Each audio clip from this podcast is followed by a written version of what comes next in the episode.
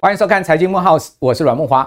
啊，本周啊，台北股市跟美国股市仍然延续这个多方的气势不变。哈，你看到台股加权指数已经来到一万七千两百点，哇，这个从呃五月十五号当时啊，加权指在一万五千五百点哦，足足涨升了，已经快两千点之多了哈。而且呢，这气势上看起来还是继续往上。美国股市也是啊，这个费城半导体指数哈，带动整个美国的这个股市不断的往上冲哈。费半指今年涨幅已经超过四成啊，另外纳指涨幅超过百分之三十啊，你可以想见吗？年初的时候大家一片看差，认为说今年上半年还要继续大跌，但没有想到在景气不是这么好的情况之下呢，这个全球股市呃是持续往上的哈，但是还是有弱势市场，比如说你可以看到香港啦哈，包括是中国大陆的股市仍然是还比较疲弱哈，这个可能跟呃内部的经济因素有关，所以回到这个今年的强势股市。在亚洲啊，大家讲说台股已经很强了，加权指涨幅超过百分之二十啊，贵买指涨幅超过百分之二十啊，好像是亚洲第一强，那你错了。今年亚洲第一强的股市是日股，你想不到吧？过去大家讲说日本股市那也 key 啦哈，但是呢，今年日股日经二五指数涨幅已经达到百分之三十了。巴菲特去东京一行之后呢，再带动日股再一波的大涨，哇！巴菲特这一次真的是削爆了哈，海拉海捞日本五大商社的股价的价差之外呢，每一年哈这个股息还赚进五五趴到六趴的这么好的一个股息殖利率，真的是不愧是股神哈！这位九十几岁的老先生厉害，好厉害。那日股是不是真的值得投资呢？这是今天我们要告诉大家的主题哦，因为您到日本玩呐、哦，不妨去看看日本的经济状况，不妨去看看日本人消费状况。我个人到东京去好多次哦，我发现呢，其实日本人比台湾人敢生呢。因为我在日本的百货公司有看到哈，一对夫妻推着哈那个婴儿车是三个的，也就是他们敢生三个。观众朋友，你敢吗？你敢生三个吗？哈，就我来讲，我不太敢哈。日本人敢生三个。所以呢，你说日本哈这个生育率低，错，它其实生育率比台湾高的哈，你回去查查资料你就知道。所以在日本的一个呃，我们去日本旅游啊观光的情况之下，可能我们对日本不是那么熟悉，我们对日本啊其实是呃停留在过去的旧印象。但是我要跟各位报告，这两年来日本真的不一样了哈，股市能涨三十趴，这个不叫做。反弹哦，可能它是一个回升哦。日经二五指数已经来到三三年的新高了，看起来突破历史高点不是不可能的事情。不过呢，在此情况之下哈，我们还是要先来跟大家谈一下本周一些重要的经济数据，为什么能支撑呢？美国股市持续的创高啊，连标准普尔五百指数今年都涨了十三趴的原因在哪里呢？第一个，美国的物价指数很明显的下滑，还记得吗？去年六月这个时候，美国的 CPI 在九趴。现在掉到四趴了哈，各位看到最新公布出来，本周 CPI 是四趴哈，是连续十一个月的下降哈，写下了两年来的新低哦，低于市场预期哦。不过还是要提醒大家，核心的部分哈仍然高挂在五点二，CPI 四趴，但是核心 CPI 是五点二，显示呢这个核心的部分仍然是啊相当的顽强了哈，这也是为什么哈。呃，市场啊、哦、认为说联准会今年还有可能升息，哦，主要原因就在核心的部分还是很顽强。另外呢，接着 CPI 公布出来的 PPI 哈、生产者物价指数，各位可以看到一样非常明显的往下掉，哦，那已经是掉到了哈、只有一点一趴的年增了，好，低于市场预期的一点五不说呢，跟前一个月的二点三真的是掉非常多，而且市场预估啊。下个月公布出来的数字，CPI 会掉到三趴多，好，所以你可以看到美国的物价持续下跌，但关键在哪里？我刚刚讲了，核心的部分掉不太下来，哈，这个扣掉能源跟蔬果，哈，这些呃项目之后的核心 CPI，哈，核心的物价，哈，掉不太下来，这个是联准会比较头痛的，所以在呃本周呢，联准会在这两个数字公布的同时呢，也宣布了一如市场预期的暂停升息的动作，但是呢，一般市场认为是 skip。Skip 这英文字就是说跳过一次，七月有可能会升，而且呢，联准会最新的这一次的议息会议公布出来的点阵图，它告诉你这些呃十八个官员哦，认为说呢，下半年的利率高点啊，哦也本坡的利率高点有可能落在五点五到五点七五，代表说还有两次升息空间啊。不过你有没有发现这个利空消息出来，美股很淡定继续涨，美债很淡定，殖利率也没有什么大升，哈，殖利率。不太动，好，所以呢，可见市场已经 price in，好，后面联准会可能要再升一次到两次这样子的一个心理因素。好，那回过头来就看了，既然是这样子，后面停止升息哈，然后呢，接下来有可能降息，那金融市场会不会因此而得到了更多的资金活水呢？事实上，不用这个资金活水，日股今年已经一飞冲天了。大家可以看到，日经二五指数，这是日本最重要的一个呃指数板块哈。今年的涨幅百分之三十啊，这个百分之三十的涨幅是并驾纳斯达克指数的涨幅哦。同时呢，你可以看到沪深三百指数今年还跌、欸，还小跌了百分之零点四哈。那另外呢，道琼今年也只涨三趴，好，所以可见日本股市今年呢真的是非常的猛哈。那为什么日本股市会这么猛？从日本的总经也可以看到。日本的 CPI 哈，很明显的摆脱了过去这二三十年来长期所谓的通货紧缩的这样的一个状况。好，过去这二十年大家叫做平成不况，现在已经不是了哈。各位可以看到整个呃整个景气的一个情况，在 CPI 带动上面很明显哈，在往上升了哈。所以各位可以看到，就是说在这个呃。CPI 的部分，好，它现在核心已经来到四点一。另外呢，你可以看到经常账的余额呢，也连续三个月创高，来到了这个一点八兆日元哦。这个数字啊，对日本的整个 GDP 的刺激作用是很明显的。所以为什么你可以看到它的这个经常账结余哦，刺激 GDP 出现了超出市场预期的一个状况哦，它的实质 GDP 的季增跟年增呢？都超出这个一般经济学家的预估，好，那这样子的一个基本面是不是值得匹配它的股市的一个三十趴的涨幅呢？好，不过市场资金恐怕不管这个，跟着巴菲特进去，大家看到中国大妈现在不抢黄金了，抢什么？抢日本股票，哇，这个中国大妈哈，他们现在买进啊日股哈，用 ETF 的方式哈，大量的买进 E E ETF。这也是哈推升啊整个日股往上升的一个动力。好，所以呢，今天在这一连串哈重要的这个讯息的支持之下呢，让我们想到说，哎，我们现在是不是可以去投资日本股市了？好，我们不是只有去日本玩，我们要去赚点日元。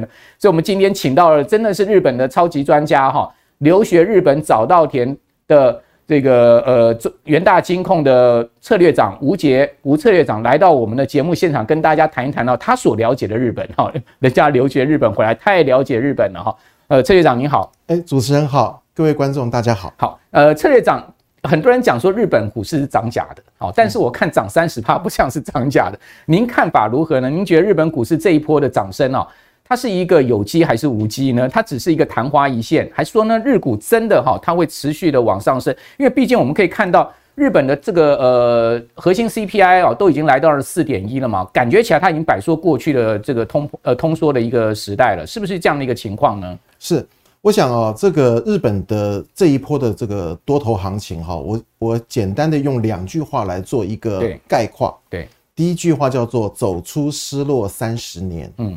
第二句话叫做日本制造业复兴哦，待会接下来的节目里面，我会跟各位观众朋友跟阮大哥哈，把这个这两句话的意思呢，大概说明一下。是，那首先我先解释一下什么叫做走出失落三十年哈。是，那我们从这个图表当中，这个是日元的走势，这是日元过去这个三四十年的走势。那我们可以看到哈，这个日本的这个呃。经济哈，在一九六零年代开始啊，基本上就是一个我们俗称的这个高速成长期。对，那或者我们也可以把它称为是战后复兴。二战之后的对，二战之后的战后复兴。那当时呢，日本的这个凭借的力量就是他们的这个制制造业的这个技术能力很强。对，然后呢，成本很低。对，所以他他他等于是在各方面呢，几乎是在全世界打遍天下无敌手。但是呢，这件事情呢，也让美国人非常的。恼火啊！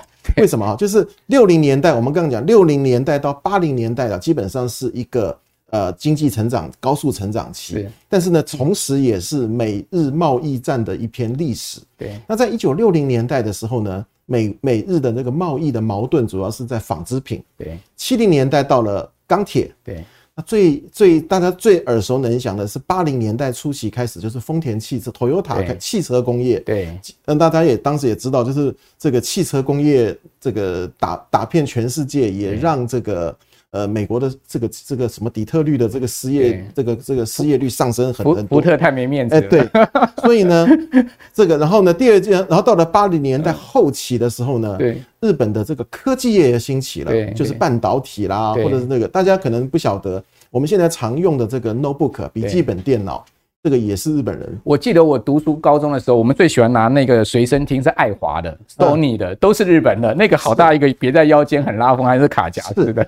但是呢，就是因为它的制造业太强了，对，对，所以呢也惹恼了美国了哈。所以当时大家如果还记得八零年代的总统是雷根总统嘛，那那个老总统。对，那雷根呢当时就出了两招呢，去这个制裁日本啊，就是我们讲贸易战嘛哈。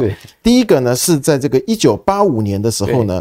它有一个叫做我们大家很知道的广场协议。哦，广场协议基本上那个广场其实是纽约的广场饭店了哈。国央行呃行长。对，大家财政财政部长啊，对，就有点像我们现在 G7 会议的概念，就把几个央行大国的央行找来，对，然后围攻日本，就说你呀 一定要升值升值，对，所以说在广场协议前呢，日本对美元的汇率大概是两百四两百五左右，对。然后呢，就从此呢，日币就开始一路升值了，狂升呢，狂升。对，那我们从这个图上可以看得出来哈，这日元的走势，这是日元的走势。这个时候还是广场协议嘛哈，这个时候大概还是两百五左右，对，一下子就往往一百。以下八十左右哇，所以各位观众真的太猛了。所以我们国人普遍认知 日元对美元的汇率，以前好像都是一百块。对对对不对？大家有这个印象。其实一百这个事情呢，其实是广场协议之后的事情。我觉得我记得还最高的时候，日元有到过七十六了。是这个事情在发生在什么时候呢？在这个二零一一年三一一大地震之后，它是跌到了七十五比一。对，七十五比一是什么概念哈？就是。呃，我们以台币来算哈，是大概零点四五左右。OK，那现在是零点二二嘛，所以阮大哥刚刚讲说，这个现在日元日本很便宜，就一倍哈，日元便宜了，打对折，对打对折，日元打对折。那那那第二件有趣的事情是，大家可能会觉得奇怪，三一一地震后又是海啸，又是福岛电厂的问题，核电厂的问题。照理讲是日本国运最惨的时候，那对啊，日元怎么会升到最高呢？是这个就是我刚刚讲日本的经济结构跟别人不一样的地方，所以这个待会我们再来解释，这个就有趣了。对，但是无论如何，我们可以从这个汇率的走势看得出来哦，在日币一度升值的过程当中呢，它第一个影响的就是外销产业嘛，对，或者是日本的外销产业一定就外移了，没错，所以早年就移到我们台湾嘛，对。啊，那后来又移到东南亚跟大陆嘛，哈。那外移之后呢，日本政府也会觉得这个对于他们的失业，就是因为产业外移就会有失业的问题，所以他也想要拼经济。嗯，所以日本呢，在九零年代初期做了一件事情，降息。所以他就把以前六趴左右的利息降到零利率，所以这也可以解释大家观众朋友可能就想起来了，对，为什么我们认知中日本是零利率这件事情，其实是始于一九九零年代，它是全世界第一个零利率的国家，是他当时要拼经济嘛，对，可是拼经济有没有用呢？事后看显然是没有用。结果反倒是什么有用呢？我们这边就要讲了，就是日本的国运啊。我们刚刚讲最倒霉的时候就是三一一地震嘛。对。但是它国运的转折是什么时候？就是它的汇率开始走贬的那一刻。哦，走贬。它走贬是发生在什么时候呢？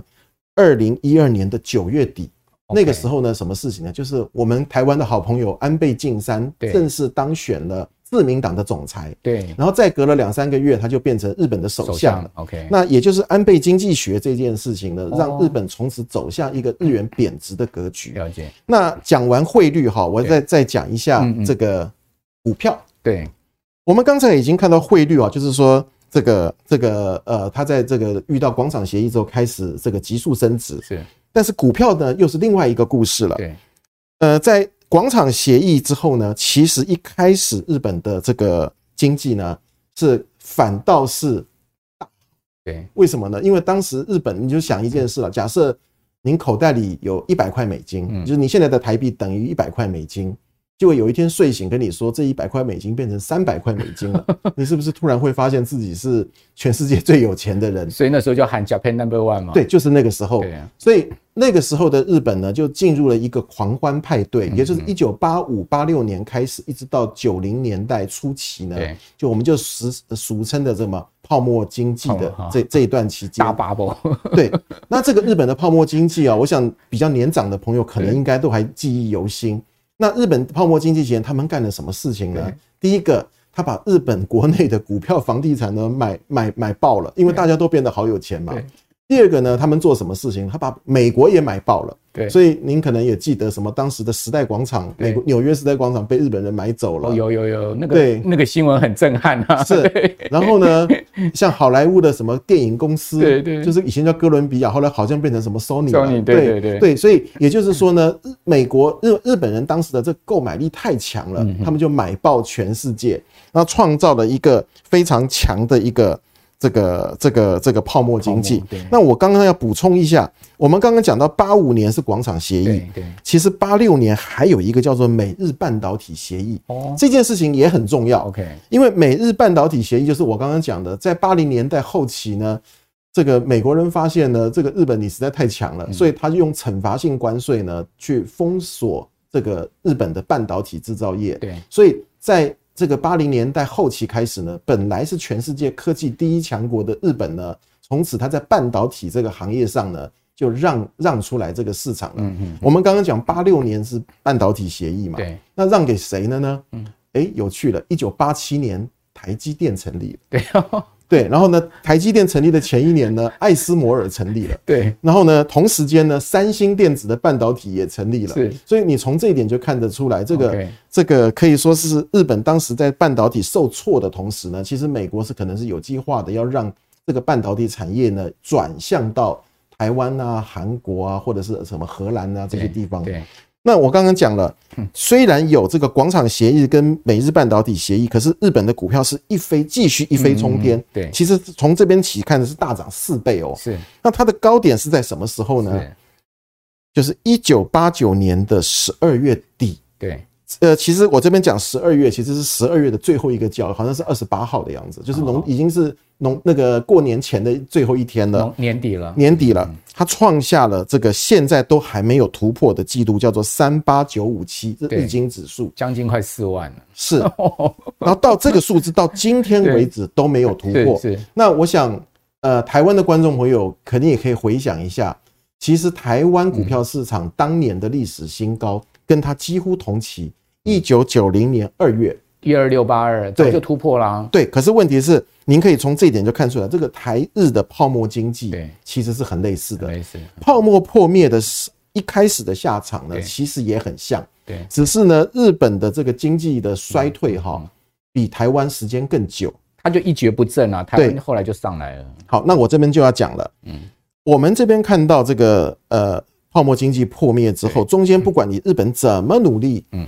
它的这个股票还是非常差。是，那我们刚刚讲，它国运的谷底是三一一地震。对，事实上也是。我们可以看到，三一一地震的时候呢，日经指数从当年的三八九五七跌到八千六百，所以等于是前面的三万点 不见不见了。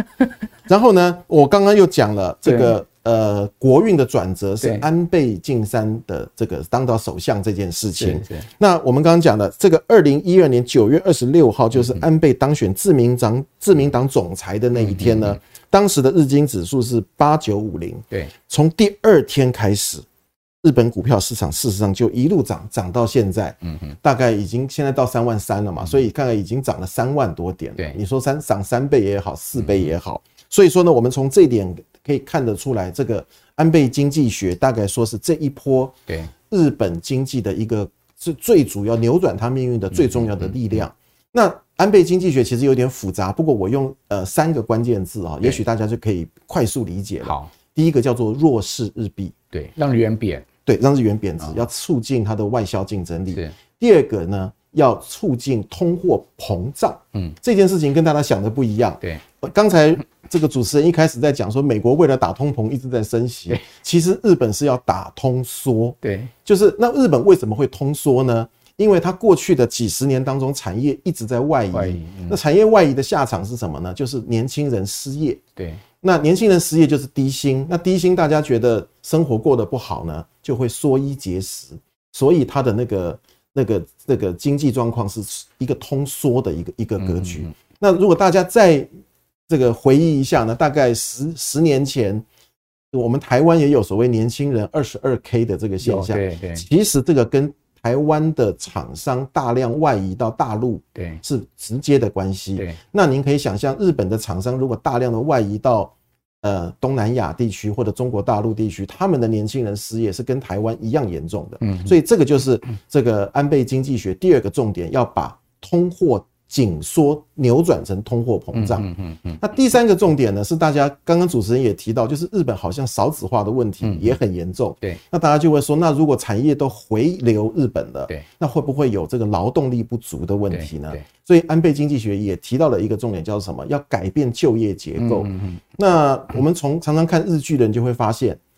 就是日本的女生好像都不上班的，对啊，就早上送先生出门之后，就在家里做家事。对，这个日日本是一个奇怪的文化。对，呃，我我在我住在对我住在日本的时候，我就会发现到日本的商社大公司基本上是没有女员工的。是，那女员工要做什么事情呢？就在您刚刚讲，在家里带小孩，结婚的第二天开始就在家里带小孩了。顶多上班就是当当当秘书这样子。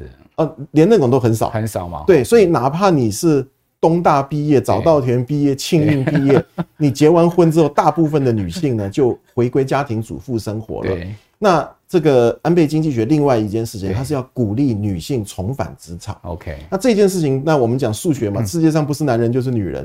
那如果女人通通回来，大部分的女人回职场上班，那她的就业人口是不是就增加了？所以这个就是我们刚刚讲这个安倍经济学扭转日本的这个。那如果再回到这个另外一件事情啊，对。我要再讲一件事情，就是说日元贬值到底对日本企业是好还是不好？现在日元又今年又贬到快一四零了，一四零了。啊。那这边这个是野村证券做的一个统计，它是去年底做的一个统计。那野村证券呢，就研究了日本它这个两百多家的上市公司呢，发现一件事情：日元每贬值一块钱啊，它的平均的营业利益会增加零点五一百分，对，百分之零点五一平均。那贬十块的话，就增加五趴嘞。是，那当然每一家公司因为它的生产就业那个生产结构有一点不太一样。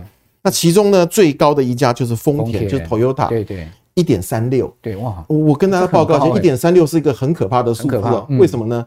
日元贬值这一波从八十块，十年前八十块贬到现在一百四十块，是不是六十贬了六十块了？对，六十乘以一点三六，刚好就是一百。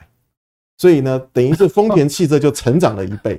OK，对，所以我刚刚要讲的时候，这件事情就是说，日本的制造业受惠于这个这个这个贬值呢是非常重大的。刚才主持人也提到了，现在大家台湾的观光客对跑到日本买的很开心，为什么？因为我们大家都知道，Made in Japan 这件事情是品质的保证。对，可是当汇率是七十五。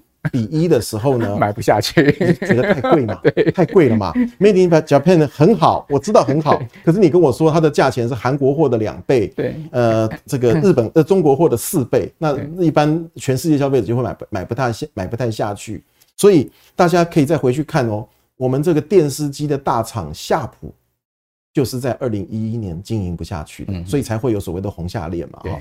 那这个到了，可是呢，到了这个汇率贬值之后呢，像现在是那个它的价钱已经跟其他国家拉平了，那消费者就会发现一点，对，Made in Japan 呢叫做什么？品质还是很好，对，但是居然不贵，对。那这个大家用脚投票的结果就看到了，就是我们台湾的观光客今年那个出国，就是解疫情解封后呢，我看了一下昨天观光局的数字啊。第一名是就是日本，而且遥遥领先第二名非常多非常多，就是第二三四名根本加起来都没有第一名多，那就表示说，而且这个非日本的观光的飞机班班客满。嗯，那这一件事情呢，呃，我们再讲要再讲一下，图卡上其实有画了两个图哈，这个图比较复杂一点。我们在经济学上有一个东西叫 J 曲线啊，这当然它是其实当然大概我们可以。讲一下意思，就是说，当这个货币呢急速坡这个方向变动的时候呢，它初期呢会跟你想象中的方向相反。嗯，也就是说，我们认为货币贬值是对外销有利。嗯，可是呢，这个这个 J 曲线呢就有一个现象，就是在外货币贬值的初期。其实它的经济不太好。OK，那货币升值的初期呢，它对经济反而经济，所以这个就变成是可以稍微解释一下为什么一八九一九八五年到一九九零年这段期间呢，对日本虽然已经被美国看起来被美国打断两条腿了，可是它却是在狂欢派对。那我们用一句比较俗语来讲，就是这一段期间呢。叫做把丧事当做喜事办，对。那如果用股票术语，这段叫做什么？短多长空。对，最后的繁荣期是。那这一段呢，叫做把这个喜事当做丧事办。对对。那我想大家观众应该也记得，几个月前很多人都在说日本不行了。对。日本的这个人均 GDP 呢，已经输给台湾，输给韩国了。对。但是他们没有想到，因为那个人均 GDP 是用美元计价的。没错，是因为日元贬值的关系。是是。所以说呢，这一段呢，我们用这个股市的用语讲的，比较像是一个短空长多的格局。那看起来最近已经在反转了。那这个反转之后呢，就会有什么结果？哈，这个这个是我们这一段我们讲的一个重要的对的的这个总结了哈。它的经济会带动什么样的效应？是，对不对？第一点，日元的贬值，嗯，它会导致这个这个鼓励日本的产业回流日本，是，所以制造业会回流，是。那回流之后，是不是就业人口就会上升？对，就业上升之后，就会这个呃薪资就会上升，薪资上升之后，就是您看到的。这个日本人就会在国内比较敢花钱，对。那敢花钱之后呢，就会让他们一些各个产业雨露均沾，对。雨露均沾之后，他就会再投资，对。那再投资之后，又会再让他的这个这个自这个就业的又会在成长，就形成一个正循环了。是，大家如果注意看一下，就是最近日本已经开始在鼓励外国人去日本就业了。对。那如果外日本是一个失业的格社会，他怎么会欢迎外国人去就业呢？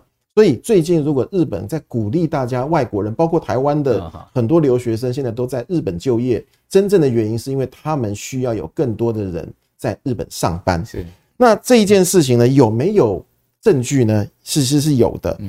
那刚才这个主持人也有提到，第一个就是这个薪资成长率，在今年年初的时候呢，日本的劳资团体啊，有一个叫做薪资协商。对，薪资协商呢，就是。他们这个，而且中间这个岸田首相呢，还特别出来讲说，你要给我涨薪水哦，你不要企业都不涨薪水哦。所以今年的薪资成长率的协商出来的结果是三点八，嗯，百分百分之三点八。这个数字呢，对应过去的历史来看呢，它又回到了九零年代，对，九零年三十年前的水准了。第二个是通货膨胀率 CPI 成长率，这个我们刚刚讲这个。这个失落的三十年哈，基本上你们可以看到哈，这个 CPI 成长率呢都是在一个比较弱的，甚至有非常多的时候是负的。嗯，但是呢，今年的 CPI 成长率呢，它已经回到了九零年代的水准了。没错，所以表示什么？就是日本的通货紧缩的格局呢，其实也结束了。是，所以说我们刚刚讲说这个失落走出失落三十年，从这一点大概是可以看得出来的。那第二个是。呃，再从这个日本的这个上市公司的制造业上市公司的这个表现来看呢，它事实上就是已经呈呈现了一个制造业复兴的一个一一个现象了。所以日本人现在这个如梦初醒了哈，过去那种保守哈这个老旧的观念，现在哈开始慢慢在转变。好，而且呢是这个呃，二零一三年到现在哈，刚刚这个策略长所谈的哈。哇，就把整个日本的这个货币跟股市哈，还有整个从一九八零年代的历史啊，讲得非常非常的清楚跟完整哈，让我们呃完全贯穿了，就知道哦，为什么这个二零一三年安倍哈在任日本首相哈之后要任命黑田东彦哈，开启了所谓的这个安倍经济学的三箭哈，乃至于到现在我们可以看到这个呃岸田首相看起来应该还是会这个接续安倍的政策了哈，尽管安倍首相已经走了嘛。那在这样的一个呃发展情势之下呢，日本人如梦初醒，说哦，原来是这样子啊！为什么二零二零年在疫情过这个最严重的时候呢，在二零二零年十月哈，巴菲特啊开始买进日本的五大商社，什么丸红啦、三菱啦、三井啦，这五大商社您知道吗？从巴菲特买进到现在，股价平均涨幅都达到一倍左右哈，甚至还超过一倍，而且呢，这些商社的这个殖利率每一年都有五趴到六趴。而巴菲特呢，是借日元哈，大概一趴不到的利息去买进这个五六趴殖利率的一个股票哈，所以呢，呃，但是呢，每一年的利差就是赚了四趴五趴这样的一个利差哈。那这个地方就要呃请教策略长了，就是说安倍首相也过世了哈。那另外呢，我们看到他的这个非常得力的这个执行长哈，就是这个日银的总裁啊，黑田东彦也下任哦，现在换了一个学者植田上来哦。那所以现在市场就担心了，说，哎，那这个植田呢，跟岸田首相会不会走紧缩政策？好，又回过头去了。过去这个十多年来的一个宽松政策要结束，什么 Y C Y Y C C 的这个这个呃，殖利率控制的区这个区间要放大啦，甚或结束负利率啦，哈，然后利率回归正常化啦，哦，那这一些市场的传言哈，呃，您怎么看呢？呃，当然了，这个我也晓得，过去的半年多以来哈。呃，我们国内有可可甚至全世界有很多的经济学家，对，一直在这个揣测说，日本换了首相，那个换了总裁之后呢，可能就会调整它的货币宽松政策。那我个人呢、啊，当然经这个经济学的预测，我大家看法都不同。嗯我个人认为呢，日本不太可能会改变它的货币宽松政策。那不可能，不太可能改变的几个原因啊，我想第一个是什么？日本改变货币宽松政策，就是等于是货币紧缩嘛。对。那货币紧缩它的效后果是什么？我们常常见的第一个是什么？这个日元升值。嗯。第二个是呢，日本升息。对。那第三个，日本升息之后会造成什么？债券的这个价格大跌。第四个可能会造成什么？日本的股票呢走入空头格局。这个在最常见的大概就这四件事情。但是呢，我们要注意看一件事情啊。第一个。日本的这个债券哈，过去的这个长长期以来呢，它因为它一直我们刚刚讲一直都是零零利率嘛，对，结果它的债券的公债发行的这个余额呢，却已经达到它 GDP 的二点五五倍，对。那你一定想说，那谁要去买零利率的债券呢？所以的确，您讲的这个问题非常好，它的公债的持有人都是什么人呢？一半左右是日本央行，那它可能是因为所谓的公开市场操作，这个我们先忽略不计。对，剩下的呢，保险业者、银行、退休基金，那那这个有比我自己猜，搞不好是被被被强迫的，就政府叫你去买。可是无论如何呢，当如果他的债券的持有人普遍都是日本自己的这个金融机构的时候，如一旦这个紧缩政策，然后利率大大大涨，然后债券大跌。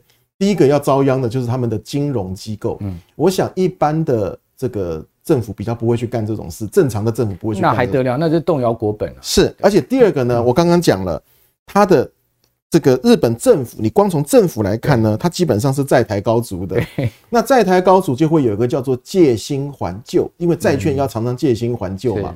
那他把零利率的债券还了，结果去假设去发了一个两趴的利率的新的债券。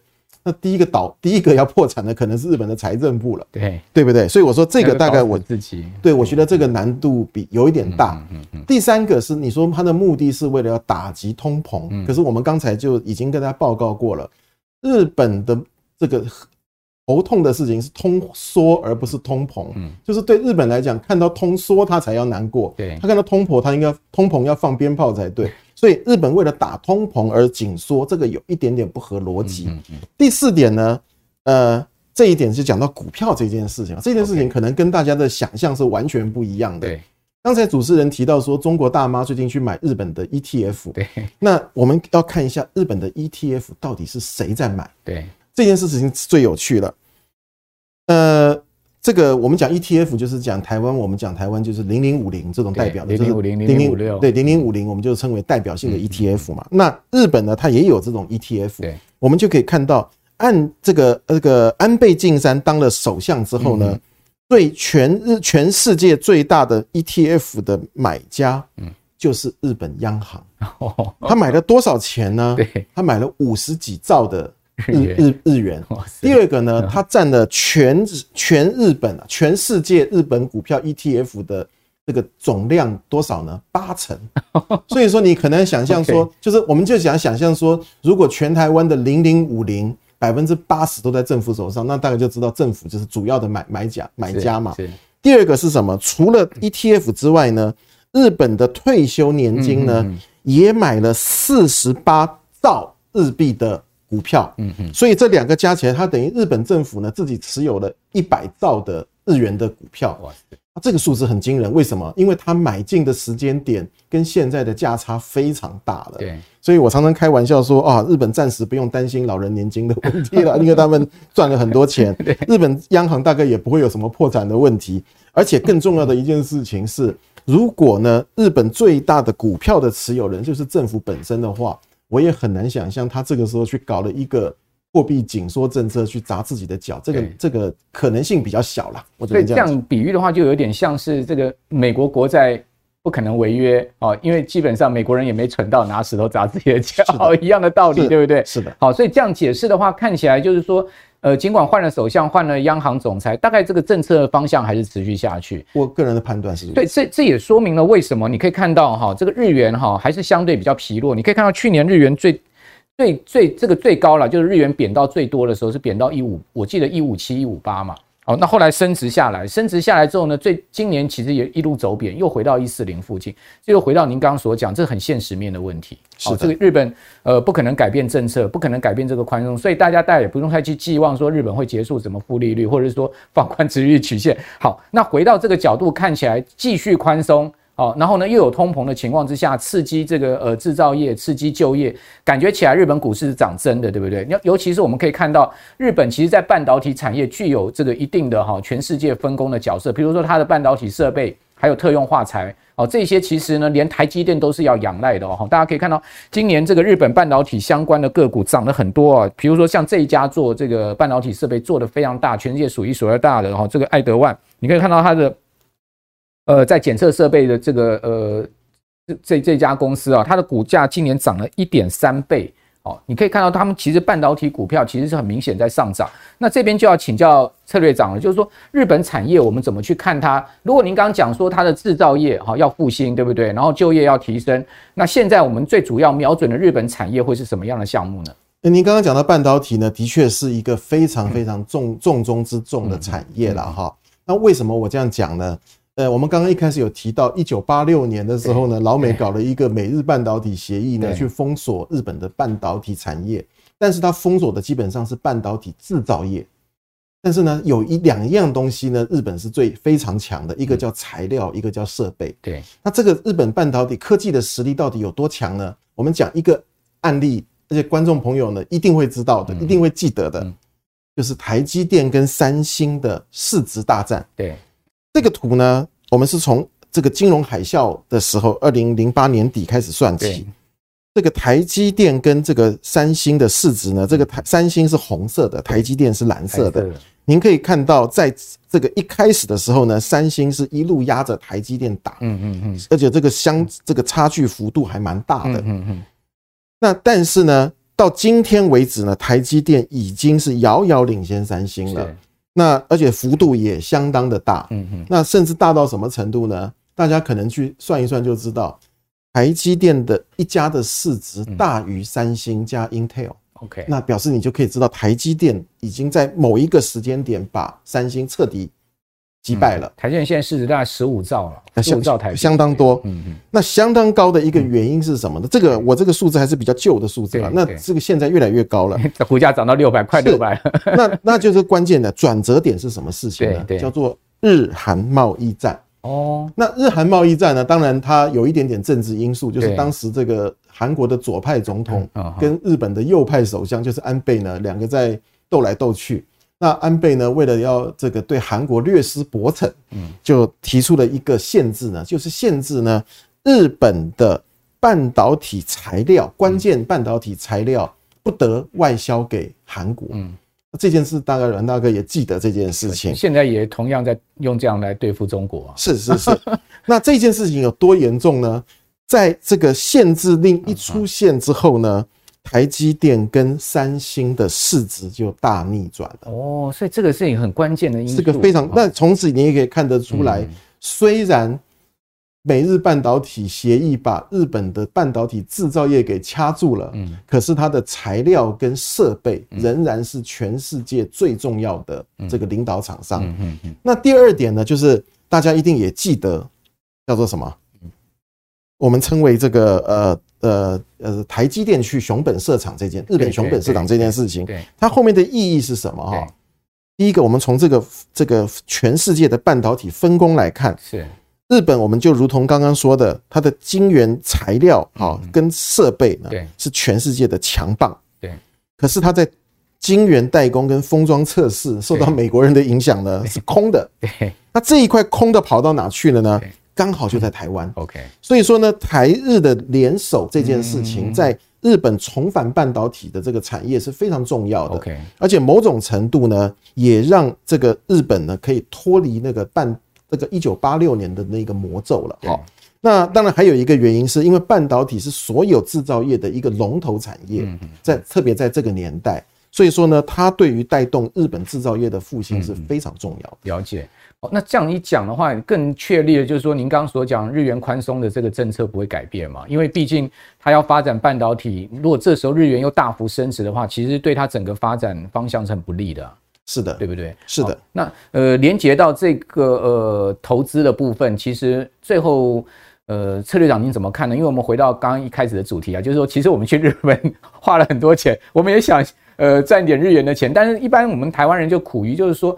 好像呃，日本的投资管道不多哦，因为买了这个日元呢，放在银行里面没利息哦。是，那买了日元要干什么？就是一般来讲，而且还会贬值。对，一般来讲，结汇的话，也就是去日本玩哦，买个一些日元，然后就花掉嘛。哈，到最后全部药妆店买光了，就回来了，对不对？一块都不剩哦，因为回来你你刚刚讲它可能还会贬值嘛。所以国人大概一般苦于就是说，哎，我好像投资日本管道不多哦。所以我们现在如果看起来日本确实是一个要。持续走复兴之路，然后日股的这样这个涨升的态势也明显的话，那我们是不是可以兼兼赚一点投资日本的钱呢？是啊，所以最近我们可以看到哈，日本的股票哈，其实大概是全世界这一段期间大概是全世界唯一的这个焦点了。对对，那呃，那有一个很重要的原因就是我刚刚要讲的是日本的制造业的复兴。是，从这个图表比较简单的看一下哈，我们可以看到日本的企业跟美国的企业比起来呢。它是成长幅度在这段期间是相当大的，是远大于美国。第二个呢，它的本益比啊，相对的这个这个价钱呢，又低于美国。那除此之外呢，还有一件事情是我们刚刚讲到，日本的股票市场已经涨了十年了嘛。对。那我就做了一个图，到底日本的股票涨在哪些地方？哦，OK。对，那我们就用了两个指数来对比。这个灰色的这一条线呢，叫做这个东证指数。东证就是他们就类似日经指数啦，就是那个东京证交所指数。灰色的是这一条，红色的这一条呢，我们找到刚好全世界有一家指数公司叫 ICE 哈，它设计了一个叫做日本制造业指数。是，那我们就把过去十年的涨幅对比一下，就发现到越接近最近呢，嗯。比较这个日元贬值越明确的时候呢，是红色跟灰色这条线的缺口就越拉越大哦。那表示什么？我们刚刚讲的，它不仅走出了失落三十年，而且还是制造业复兴。所以制造业的股票才是这一波的重点。那那就半导体刚刚讲的这，当然是了。反倒是呢。刚才您有提到那个巴菲特买那个商社的股票，它比较不像是制造业，当然它是很多制造业的大股东啦。这个对对对，它其实像三菱、三井，他们其实都对他们多的制造，对他们财阀，对对，所以我说它当然是会受贿了。可是我说真正的重点，恐怕还是您刚刚讲到的以科技业制造或者材料啊这种制造业，恐怕才是。这个下一波日本要观察的重心，或者是我们比较熟耳熟能详的这种大型的制造厂商，例如像丰田、Sony 这种公司呢，大概是会是一个这个比较值得的这个这个重重点。对啊，讲到丰田哦，Toyota 最近股价其实涨升蛮明显的哦。那我看到一则新闻说，Toyota 说它这个电动车的固态电池的技术哈，也要马上要推出来了，还是说它的固态电池啊？充电只要十分钟啊，续航可以一千两百公里哦！哇，这个消息一出来之后，丰田的股价立刻涨六趴，可见日本在制造业上面哈，真的是有一定的实力，所以大家不要这个看看扁日本了哈。日本其实前几前几十年来不景气，但现在目前真的是开始这个很明显的在走出来。所以听完今天策略长这样。这么完整啊，而且全面，而且是精辟的分析之后呢，我对这档基金啊，真的是越来越有这个兴趣，而且有信心啊。这档基金呢是元大日本龙头企业基金，是七月三号开始要募集哦，然后是精选日本龙头企业。我想刚刚。策略长所讲的这个半导体的这些大公司，爱德万呐，哈，这些公司都应该在入列了哈。另外呢，聚焦日本制造优势，那就刚才那张表了嘛，对不对？你可以看到那个 ICE 的日本制造业指数，很明显超过东证指数的一个走势啊，你就知道说这一波日股最主要涨的，除了日本商社以外。很重要，也是呃，这个日本的这些大的制造公司。另外呢，就我们看到日本的成长动能真的起来了，好，所以大家也不要觉得说啊，日元会再重新升回到一百，我看这个几率大概应该也不大。继续宽松，继续延续安倍的三件的政策，哈，应该会是岸田首相很明确的方向。所以，呃。策略长，这这档基金我知道元大金控非常看重哈，这个要全力推出，就是瞄准您刚所讲的整个宏观日本的一个情况嘛。是，但是呢，我还是要提醒大家哈，因为股票市场啊，我知道很多人都会担心说，这个日本股票已经涨得好，涨了很多嘛，涨三十帕今年。对，那那到底它是不是高点？因为买股票你最怕在高档被套牢嘛。对对，很多人都是这样子。那我就做了一个小小的研究。啊哈第一个研究是什么呢？我们后来发现呢，全市场、全全世界啦，主要国家的市场呢，只有日本还没有突破历史记录。就是我们刚刚讲的，一九八九年的那个三万九千点的那个数字呢，到现在还没有，而且还有蛮大的距离哦。第二点更重要的是什么？我们刚刚讲的日本股票已经涨了十年了嘛，哈，涨了十年，涨了三倍多了。对对。可是我们从两个数字看起来就很奇怪。第一个叫做什么？平均股价净值比。嗯，股价净值比大家都知道意思嘛，就是公司的净值，然后当做分分母嘛，然后分子就是股价嘛。股价对。那我们就比了四个、三个主要的这个区域，一个是美国，对，一个是欧洲，一个是日本。日本，我们就发现呢，日本到现在为止的股价净值比仍然是全世界最低，而且是非常低。哦。那我可以补充报告一下，因为我这个当中没有讲到台湾了，台湾大概是介于日本跟欧洲中间了哈。那还有一个更重要的事情。我们刚刚不是说日本的股票涨了十年了吗？已经看起来好像涨到天了。嗯，但是呢，从股价净值比看起来呢，它还趴在地上，趴在地上的，而且是停留在十年前起涨点的数字，才一还一倍左右，而且是停在二零一二年的数的水准。为什么会这样子？就表示它股价涨的速度呢，大概恐怕还追不太上它企业获利的成长。对，这是第一个。第二个叫做本益比，本益比我们大家也会知道嘛，哈。二零一二年开始起涨十年，可是它的本益比仍然在十年前的低档。这个就是又是回到，就是它的上市公司的 EPS 呢，对的成长的速度大概就跟它股价的速度差不多。而且呢，它目前的股价净值比仍然是全世界最低的。嗯那刚才主持人提一开始提到这个巴菲特为什么去买五大商社？我们刚刚讲啊，这个平均本益比值这个净值比是一倍左右嘛。那当年的商社只有零点六啊，所以所以巴菲特 巴菲特强调价值型投资嘛，强调风险控控管嘛，所以当时他买五大商社的这个理由完全成立。那至于他未来会不会跨足到五大商社以外的股票，我们现在不晓得。